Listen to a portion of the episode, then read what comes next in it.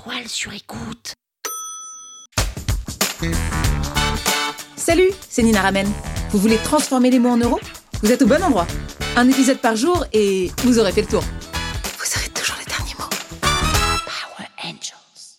L'une des manières les plus intéressantes de faire du storytelling, c'est ce qu'on appelle de construire sa boîte en public. Le build in public, c'est un mouvement qui vient des États-Unis qui consiste à ouvrir les coulisses de votre entreprise.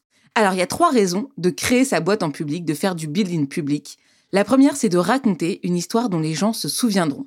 Quand vous allez parler de votre entreprise, de comment vous êtes lancé, moi par exemple, l'histoire que je raconte, et qui est la réalité d'ailleurs, c'est que je me suis rendu compte que j'étais enceinte deux semaines après avoir lancé ma boîte.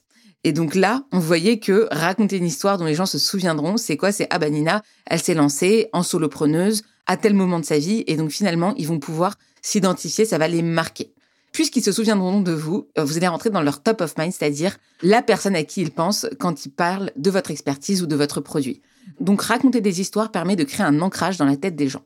Deuxième raison pour laquelle il faut créer votre boîte en public, c'est de prendre du feedback immédiatement et de construire un produit génial.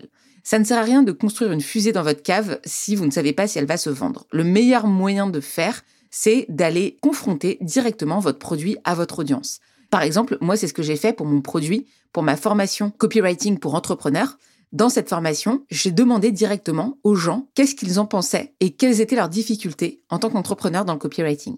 Il y en a qui m'ont parlé de LinkedIn, de pages de vente, il y en a qui m'ont parlé de newsletter.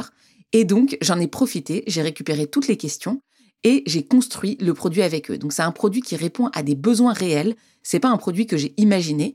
Et avant même d'avoir créé la première vidéo, j'avais déjà fait plus de 50 000 euros de chiffre d'affaires. Donc là, vous voyez quoi? Vous voyez que au lieu de créer une formation ou un produit dans votre coin, vous avez plutôt intérêt à aller demander à votre audience son avis. Et ça marche aussi pour des produits qui sont des produits physiques.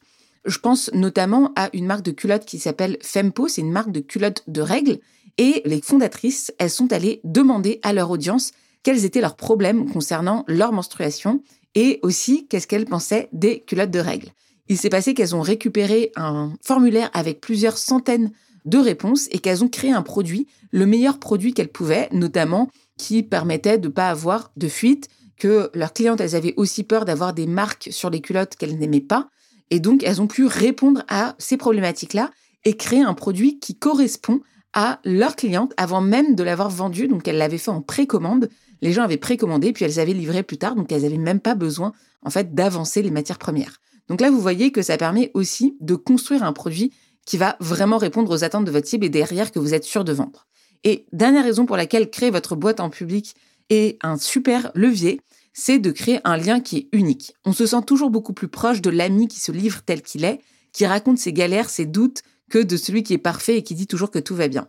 Par exemple, moi, dans mes posts LinkedIn ou même dans mes newsletters, je dis quand euh, j'arrive pas, quand j'ai des difficultés, je partage ça avec mon audience et qu'est-ce qui se passe? C'est que je reçois toujours beaucoup d'amour en retour. Les gens vous aident, les gens vous soutiennent parce qu'ils vous lisent et que quelque part, en fait, ils s'identifient à vous et ils se disent, bah, c'est pas quelqu'un qui va faire du bullshit, c'est pas quelqu'un qui va faire semblant quand ça va pas. Et parfois, même quand c'est sur votre produit, je pense notamment à Fempo qui avait pas réussi à livrer les culottes menstruelles à temps, bah, au lieu de mentir, elles ont dit la vérité en disant que, bah, en fait, elles n'avaient pas été livrées par leur fournisseur et qu'elle allait avoir du retard et finalement, la communauté l'a très bien accueilli. Maintenant, je vais vous donner trois conseils pour vous y mettre, pour vous mettre à créer votre boîte en public, à ouvrir les coulisses de votre entreprise. Premier conseil, c'est soyez un amateur. C'est-à-dire que faites en sorte de vous positionner non pas comme un expert, mais comme quelqu'un qui expérimente. Dites aux gens que vous savez pas, que vous savez pas forcément quoi faire, et expliquez-leur le chemin qui vous amène à faire. Expliquez le chemin plutôt que la destination. Deuxième astuce, ouvrez votre cuisine personnelle, c'est-à-dire bah, montrez vos brouillons, vous montrez les choses qui sont pas forcément abouties, et créez votre journal de bord pour documenter un petit peu ce que vous faites. C'est la matière première que vous allez pouvoir réutiliser pour vos publications. Donc, documentez ce que vous faites vraiment et concrètement, et derrière, bah, montrez aux gens, même si c'est pas totalement abouti, ce que vous êtes en train de faire. Troisième astuce, publiez un peu chaque jour. Quand je dis publier, c'est au sens large du terme, c'est sur les réseaux sociaux, sur votre newsletter, ça peut être, mais faites un petit peu chaque jour. Ça n'a pas besoin d'être long, ça n'a pas besoin d'être compliqué, vous pouvez juste partager un petit bout de votre travail. Ça peut même être des inspirations, des articles que vous lisez. C'est toujours beaucoup plus intéressant que de poster des photos de votre chat, de votre chien, de votre coucher de soleil ou de votre repas. Partagez un petit bout de votre travail. Si vous êtes capable de poster vos plats sur Instagram en story, vous êtes capable de poster un bout de votre travail. Montrer ma cuisine personnelle, ouvrir les coulisses de ma boîte, créer ma boîte en public, c'est quelque chose que je fais tous les jours, au quotidien. Je le fais sur mon compte LinkedIn, mais je le fais surtout dans ma newsletter. C'est un endroit où en fait je partage avec les personnes qui me sont le plus proches, mes abonnés. Je ne partage pas forcément ça sur LinkedIn parce que je trouve qu'il y a trop de monde et que c'est un environnement qui est beaucoup plus hostile face aux critiques. Mais dans ma newsletter, c'est vraiment là où je partage mes petits secrets, que je partage mes process, ce qui a marché, ce qui n'a pas marché.